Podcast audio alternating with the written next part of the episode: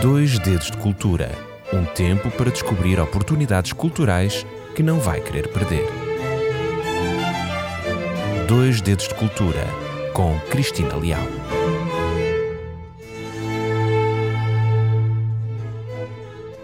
Seja muito bem-vindo a mais um programa Dois Dedos de Cultura. Aqui estou eu para vos apresentar mais um lugar, desta vez um lugar carismático do nosso país, Portugal. Então venham comigo até à bela localidade de Mafra e vamos conhecer um pouco melhor a Biblioteca de Mafra. É uma biblioteca inacabada e que, por falta de pintura dourada, mostra a sua simplicidade, dotando-a de especialmente bela. Simples e bela. Além da sua rara beleza, é também uma das mais importantes bibliotecas do mundo e faz parte, claro está, do imponente palácio mandado construir por Dom João V no ano de 1717. Esta construção foi feita em cumprimento de uma promessa para que lhe nascesse um filho herdeiro do seu casamento com Dona Mariana de Áustria. Bem, mas isto é outra história e não vamos por aí porque ela já foi muito romanceada por José Saramago em Memorial do Convento. O que não é romance, mas que faz parte da nossa história de hoje, é esta biblioteca e o facto de o rei Dom João V ter enviado emissários especiais a países estrangeiros para adquirir tudo o que de melhor e de mais novo aí se imprimisse.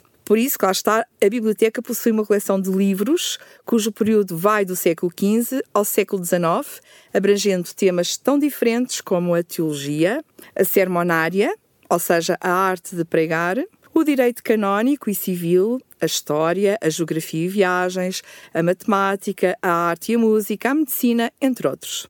Toda esta abrangência temática da biblioteca era para que esta fosse o centro de conhecimento de todas as principais matérias intelectuais em voga na cultura barroca. Este era exatamente o estilo desta biblioteca, predominantemente barroco joanino, e o edifício apresenta uma beleza sóbria e imponente. A sua beleza interior é apelativa com um corredor central que exibe um chão revestido com uma bela combinação de mármores rosa, azul e amarelo lindíssimo. Uh, depois temos as estantes, que são de um estilo rococó e feitas, uh, feitas de, de madeira vinda do Brasil. E depois, a culminar, uma iluminação maravilhosa, porque esta iluminação é garantida pela luz natural que entra pela clarabóia das janelas, o que lhe confere de facto uma beleza única. Uh, temos também uma bela cúpula, uma cúpula elítica, que se eleva a 13 metros do pavimento, na qual se encontra esculpido um grande medalhão com a representação do Sol como uma face humana. Basicamente é uma alegoria ao conhecimento e à sabedoria no contexto emergente do iluminismo.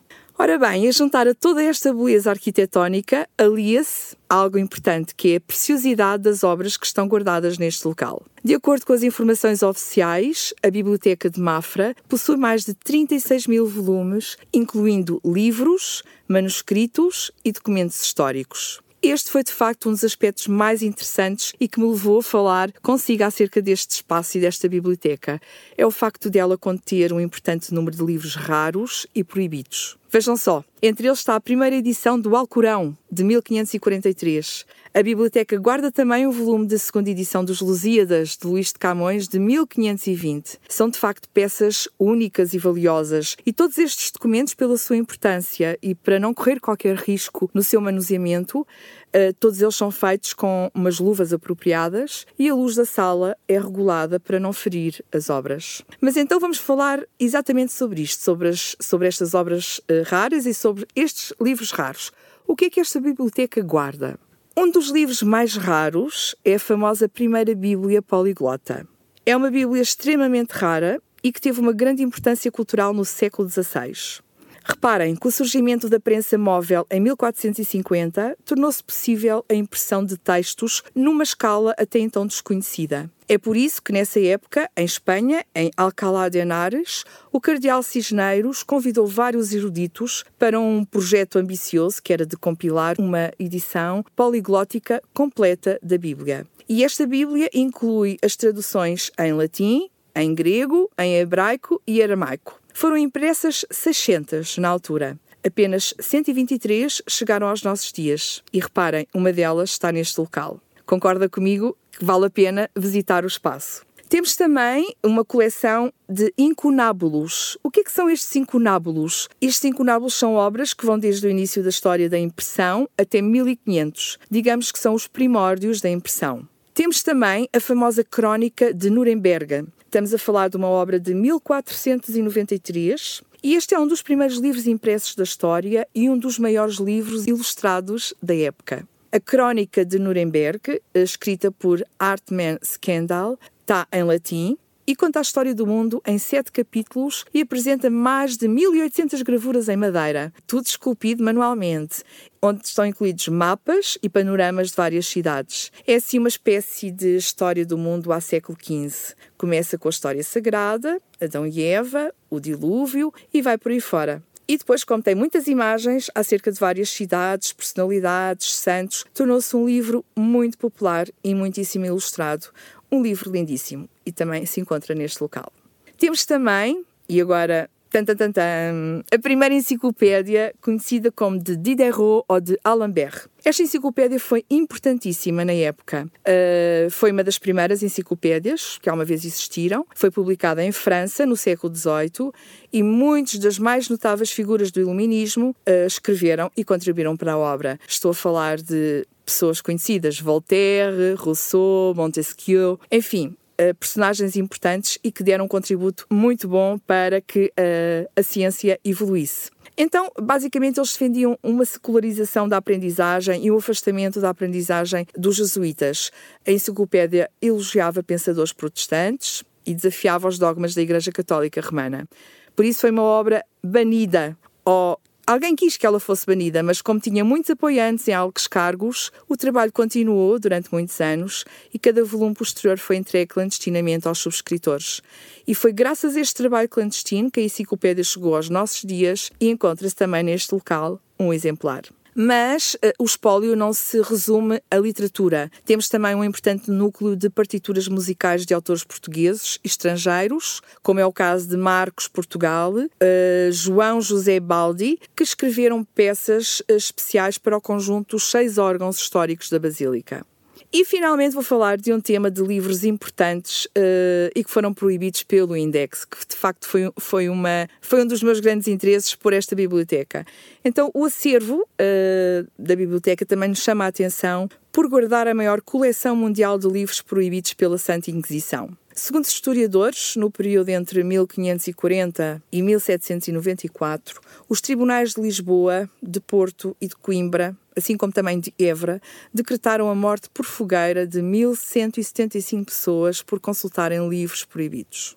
Acontece que uma bula concedida pelo Papa Bento XIV em 1754 autorizou a entrada destes livros em Mafra, mas só os frades é que tinham acesso a estas, uh, a estas obras. E estes livros estavam inclusivamente marcados na página de rosto como proibidos. Então, que livros são estes? São obras que foram consideradas proibidas ou censuradas ao longo da história e foram banidas por diversos motivos. Ou porque o seu conteúdo era considerado ofensivo, ou porque a sua abordagem crítica às questões políticas ou religiosas inadequadas, ou simplesmente porque são obras consideradas perigosas para a moral e os bons costumes. Uh, eu tive curiosidade em saber que livros eram esses, e alguns deles são os seguintes: temos as ciências esotéricas, proibidas, a leitura de mãos, quiromancia, a leitura e interpretação dos rostos humanos, das faces, mas também temos obras religiosas, algumas bíblias que não estão de acordo com a política vigente a partir de Roma, obras políticas, tudo o que era escrito contra o regime absolutista era considerado uh, não acessível e proibido de leitura.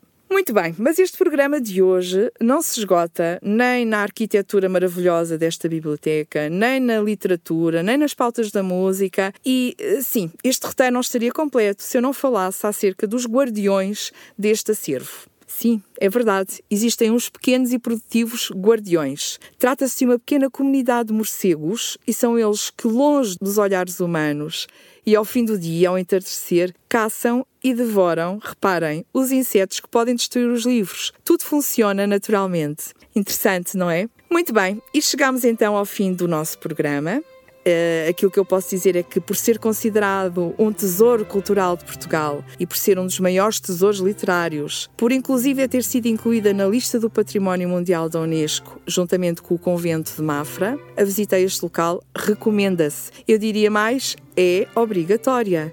É um local fascinante, um local único que lhe irá proporcionar uma experiência inesquecível. Por hoje despeço-me então com a certeza que o número de visitas a este local irá aumentar e fica a aguardar os vossos comentários e sugestões de temas de programas. Até para a semana, se Deus quiser, e até lá, as maiores bênçãos de Deus para si. Dois Dedos de Cultura um tempo para descobrir oportunidades culturais que não vai querer perder. Dois Dedos de Cultura com Cristina Leal.